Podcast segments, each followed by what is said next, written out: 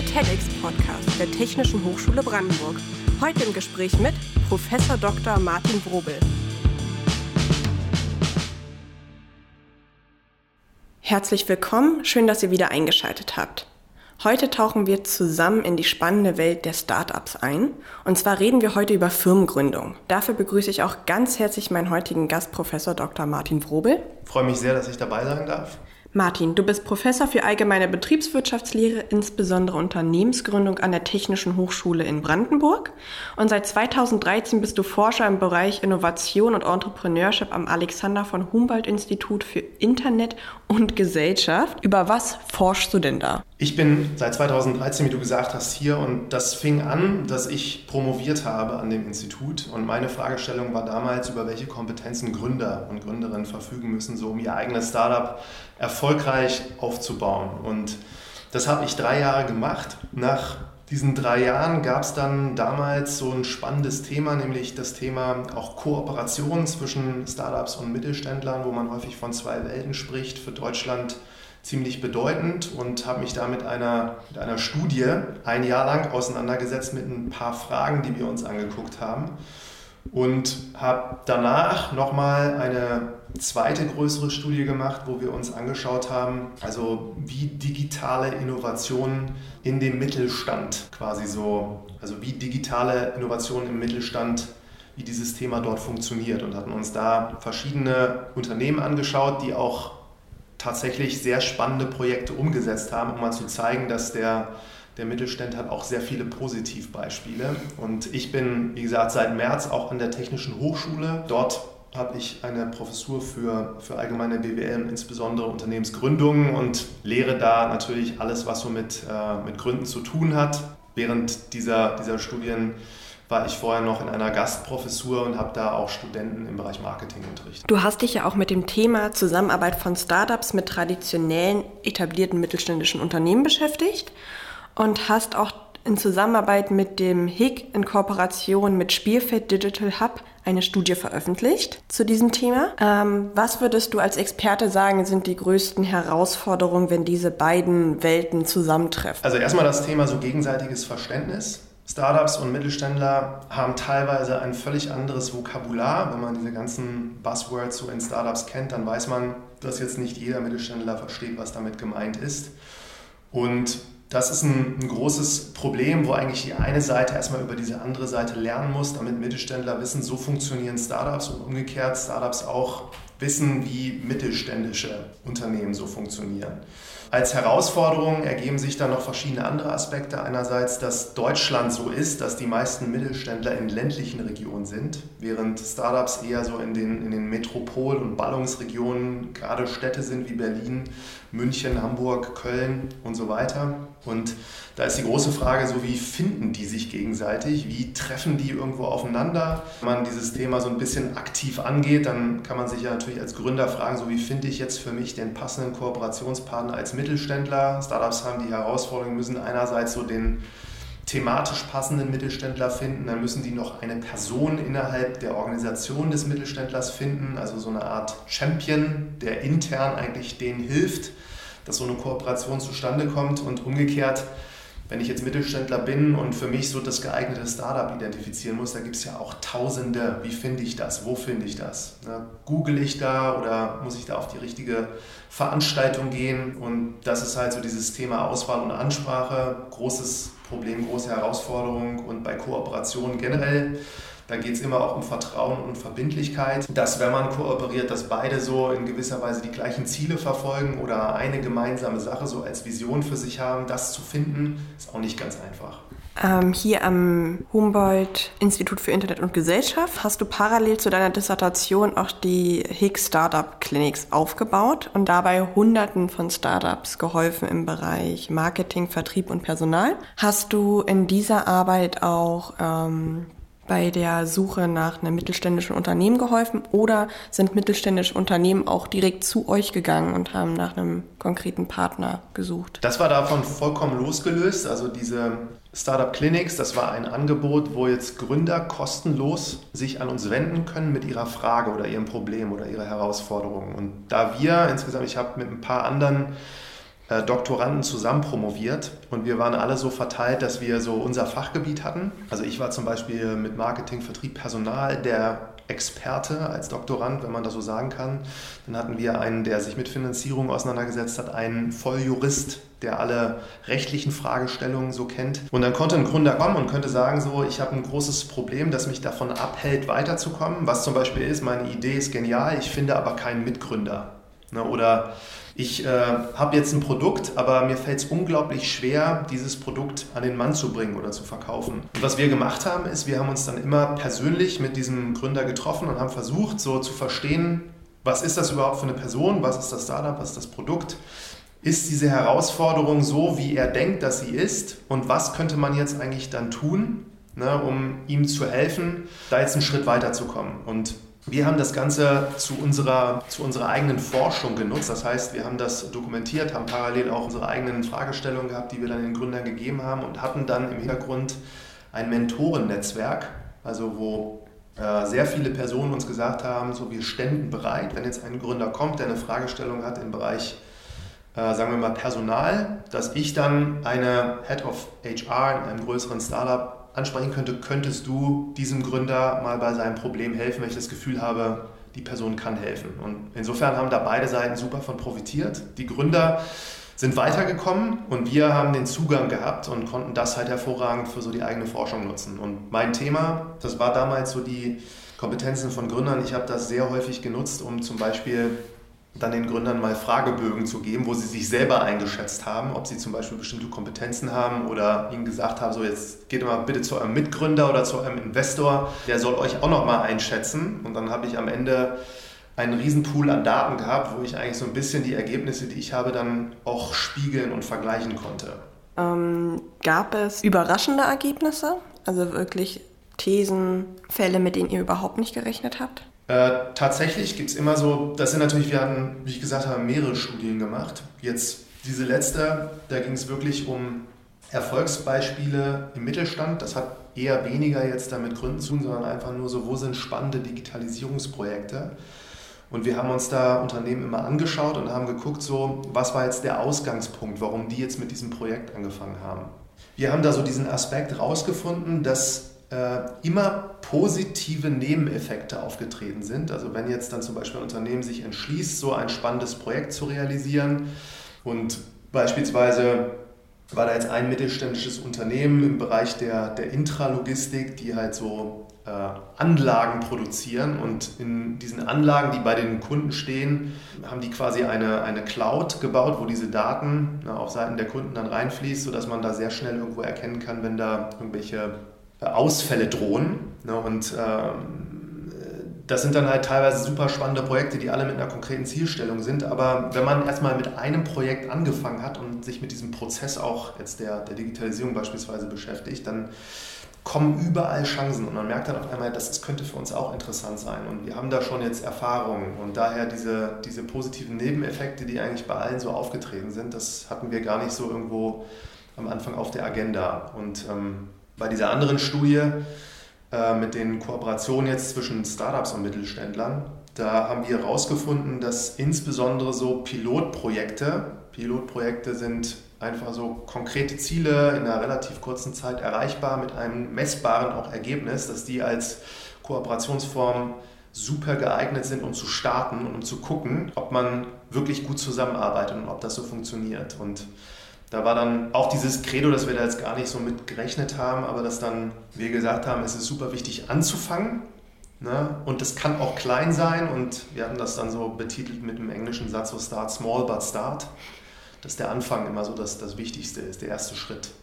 Du hattest es ja schon angedeutet, das sind zwei sehr unterschiedliche Welten, die dann in einem Pilotprojekt beispielsweise aufeinandertreffen. Was können traditionell mittelständische Unternehmen von Startups lernen? Startups haben in der Regel immer so eine ganz klare Idee und Vision, also denken sehr, sehr visionär, was sie da erreichen möchten und gehen dann in einer sehr hohen Geschwindigkeit vor. Und es gibt so bestimmte Dinge, die halt sehr gut auch in, in dieses Thema Innovation, Digitalisierung passen. Das ist, dass man Sachen manchmal gar nicht planen kann, dass es häufig darauf ankommt, sehr schnell Dinge umzusetzen und zu realisieren. aber auch da sehr offen ranzugehen und es kann einem keiner die Gewähr geben, dass ein Produkt zum Beispiel ein Erfolg wird oder nicht. Hauptsache ist, man testet im Schnellen und findet das schnell heraus, sodass man dann merkt, das hat jetzt nicht funktioniert und wenn es nicht funktioniert hat, zu gucken, warum hat es nicht funktioniert und das wieder so mit in diesen ganzen Prozess einfließen zu lassen und dieses agile und durch flache Strukturen experimentierfreudig zu sein, äh, da sehr, sehr schnell und pragmatisch, lernorientiert ranzugehen. Das ist, glaube ich, etwas, wo sich auch Mittelständler, die manchmal einfach sehr, sehr traditionell, hierarchisch, prozessgetrieben und alles muss so 100% richtig sein, diese Perfektion, äh, wo die sich einige Sachen so von abgucken können, was zumindest so das Thema Innovation und Digitalisierung angeht. Glaubst du, das ähm, wird sich in Zukunft ändern, wenn vielleicht eine neue Generation an Personal in den mittelständischen Unternehmen ankommt? Dass dann ähm, auch vielleicht auch Kooperationen zwischen Mittelständlern und Startups einfacher werden, einfach weil die Mentalität sich so ein bisschen angleicht? Bin ich 100% von überzeugt, aus dem Grund, weil dieses Startup-Thema, ähm, ich meine, das gibt es jetzt schon eine ganz schöne, also längere Zeit. Dennoch gibt es in Deutschland, würde ich sagen, immer noch viele Menschen, die niemals in einem Startup gearbeitet haben. Und es gibt aber auch viele Menschen, die in Startups arbeiten, aber noch niemals in einem traditionellen Unternehmen so wirklich gearbeitet haben. Und äh, in den USA, wo ich länger war, da ist es tatsächlich so, dass dieses Thema schon sehr, sehr lange dort existiert und dass man in egal ob man jetzt im Konzern oder im Startup ist, man findet häufig Leute, die einfach ein Verständnis haben und wissen so, wie es ist, für einen Konzern zu arbeiten. Die wissen, wie es ist, für einfach vielleicht auch ein traditionell nicht ganz so Riesenunternehmen, aber äh, was es einfach schon sehr lange gibt, zu arbeiten. Und die wechseln manchmal. Das heißt so, dann arbeitest du mal eine Zeit lang in einem Startup und dann gehst du mal wieder in ein größeres Unternehmen. So, und daher ist das Bewusstsein für die andere Seite natürlich sehr viel höher. Und ich glaube, das ist eine natürliche Entwicklung, dass das hier auch passieren wird.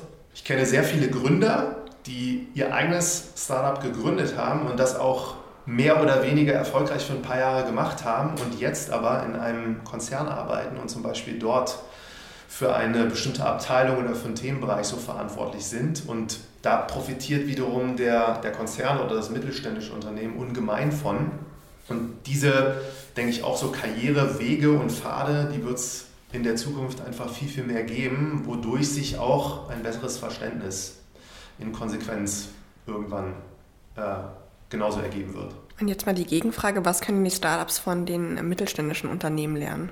Die mittelständischen Unternehmen sind einfach sehr, sehr erfolgreich, so über, über lange Jahrzehnte in diesen Segmenten, haben es geschafft, also wirklich viele Krisen zu bewältigen, die wir über die ganzen Jahre hatten und sie gibt es immer noch. Das heißt, sie haben so funktionierende Geschäftsmodelle. Sie machen das, was sie tun, machen sie richtig. Da ist eine ganz hohe Verbindlichkeit und, und Loyalität drin. Wenn man sich so Deutschland anschaut, äh, wie lange, würde ich sagen, so diese Geschäftsbeziehungen auch manchmal von, von den Unternehmen äh, so existieren, dass man sich kennt, dass man weiß, man kann sich da aufeinander auch verlassen ne? und so eine gewisse Kontinuität und auch so zu wissen, wie man, wie man Produkte immer auch besser irgendwo so entwickelt und, und anpasst und natürlich auch Prozesse hat, die man etabliert und äh, dass es Abteilungen gibt, die zusammenarbeiten. Und bei Startups ist es häufig so, die wachsen natürlich, wenn es gut läuft, sehr, sehr schnell, aber diese Prozesse kommen, kommen gar nicht hinterher. Und wenn man als Gründer das noch nie vorher gemacht hat,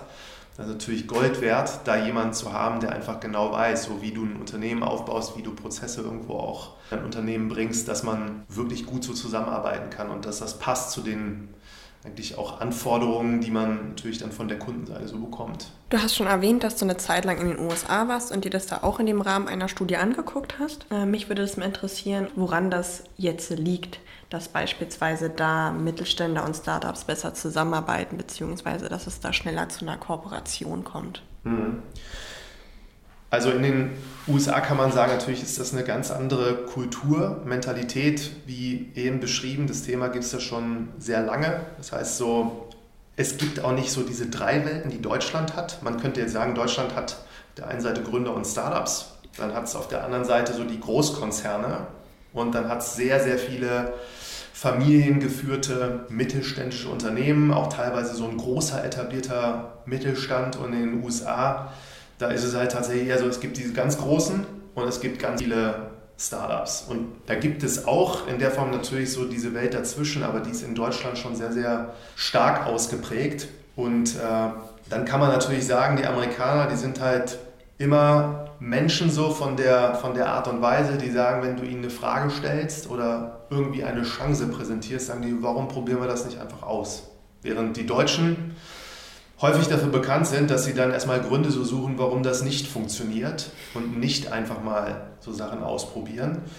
Und aufs Thema Kooperation und Partnerschaften übertragen kann man sich ja ausrechnen, wie viel einfacher es ist, wenn du Leute hast, die sehr, sehr schnell mal so sagen, wir, wir probieren das mal, wenn es gut ist, machen wir das weiter. Und auf der anderen Seite hast du natürlich dann in Deutschland diese einfach langjährigen Beziehungen und wenn da jetzt jemand um die Ecke kommt, der sagt, ich habe ja ein ganz tolles Produkt, na, dann werden die Deutschen vielleicht eher so sagen, ja, das gucken wir uns jetzt mal hier an. Äh, und wenn es wirklich ein tolles Produkt ist und man lange, lange Arbeit auch investiert und dann gegebenenfalls in so einer Zusammenarbeit startet, dann hat man natürlich viel, viel größere Sicherheit, dass man dann so da drin ist und nicht wieder so ausgewechselt wird mit dem nächsten, der um die Ecke kommt. Also es hat so beides einfach un unglaublich viele Vorteile, so wie ich das wahrnehme, aber auch Dinge, die nicht unbedingt sehr positiv sind, wo man sich aber zumindest, wenn man es weiß, so darüber im Klaren sein kann und dann so das Beste aus beiden Welten sich nimmt. Du wirst am 6. Dezember auf der TEDx-Veranstaltung an der Technischen Hochschule in Brandenburg über Startup, worauf es beim Gründen ankommt, sprechen. Das diesjährige Thema ist ja Aufbruch. Jetzt kann man das Thema Aufbruch natürlich unterschiedlich auffassen, was das für einen bedeutet. Und deswegen die Frage an dich, ähm, was bedeutet für dich Aufbruch? Aufbruch also ohne da jetzt wirklich viel drüber nachgedacht zu haben, ist für mich immer, wenn man eine neue Idee hat, ein neues Ziel und so startet und einfach beginnt. Und ein Ziel hat für mich sehr viel mit Motivation zu tun, ne, dass man am Anfang etwas erreichen möchte und das motiviert einen per se, damit anzufangen. Und Aufbruch ist immer so dieser erste Schritt. So, und da jetzt Gründen und Startups, das ist ja immer, da gibt es nichts. Die fangen irgendwo alle an.